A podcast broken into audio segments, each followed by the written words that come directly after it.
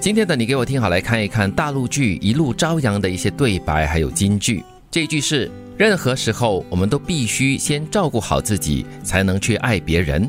必须爱自己，爱到百分之一百，这样走进我们生活的每一个人，才会效仿我们爱自己的方式来对待我们。嗯，你都不看重自己，你都不爱自己了，别人怎么会爱你呢？所以啦，你再怎么样的糟蹋自己的话，别人就会根据你糟蹋自己的方式来糟蹋你这。个叫模仿你。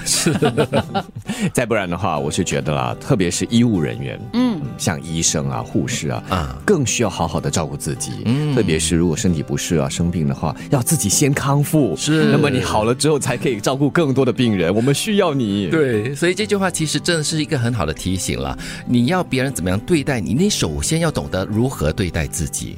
不是所有的事情都是那么绝对的，大是大非要讲法，小对小错要讲情。但是在很多人眼里，小对小错却成了大是大非。嗯，因为他可能跟我们最贴近，嗯就是他最容易踩到你的神经线。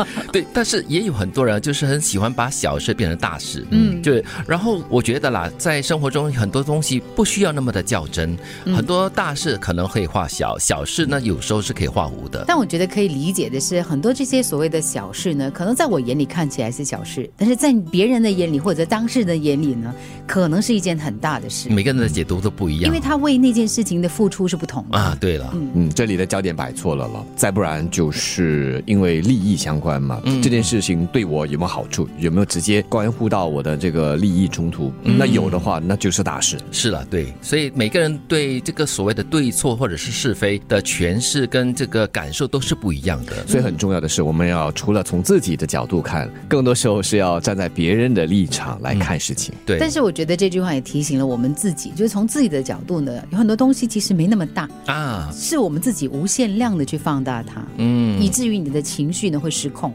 如果你爱上的人是一只雄鹰，你不能够指望它像一只草鸡般的在家陪你孵蛋吧？嗯，不要以为因为你爱他，你就可以改变他，错，大错特错。这个我是觉得是一个不想待在家里 的的人说的。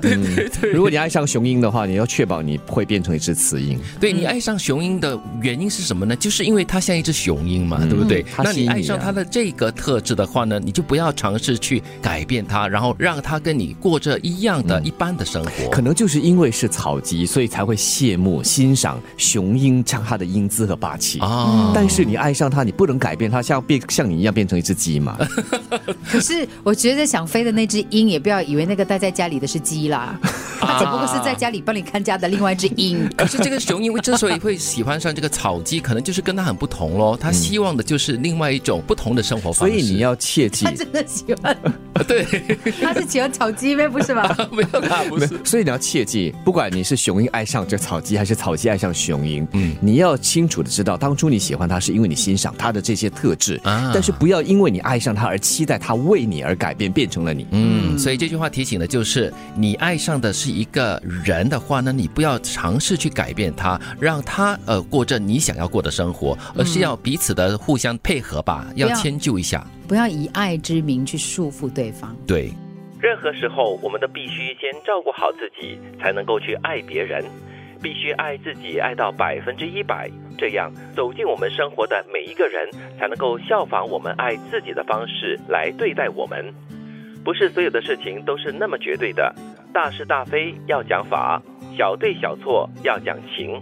但是在很多人眼里，小对小错却成了大是大非。如果你爱上的人是一只雄鹰，你不能够指望它像一只草鸡般的在家里陪你孵蛋吧。